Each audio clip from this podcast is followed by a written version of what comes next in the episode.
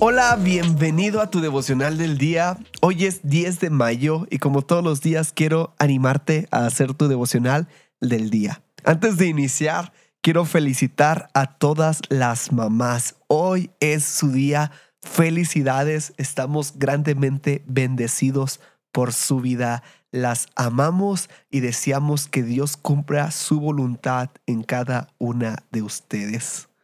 En este podcast tenemos la meta de leer toda la Biblia en un año y para lograrlo hay que leer tres capítulos diarios. Hoy toca 1 Samuel 20, 21 y Romanos 13. Y de estos tres capítulos yo saco un pasaje central que el día de hoy lo podemos encontrar en Romanos 13, 9 al 10 y dice así.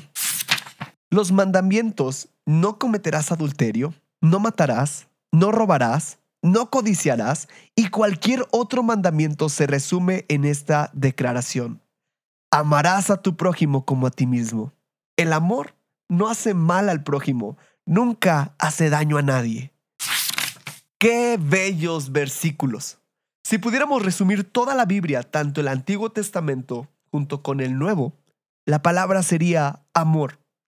Ama a tu prójimo, ama a Dios.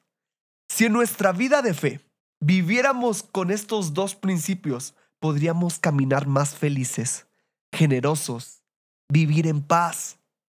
Hay veces que con tantas cosas rituales, prácticas, costumbres, se nos olvida lo verdaderamente importante, el amor.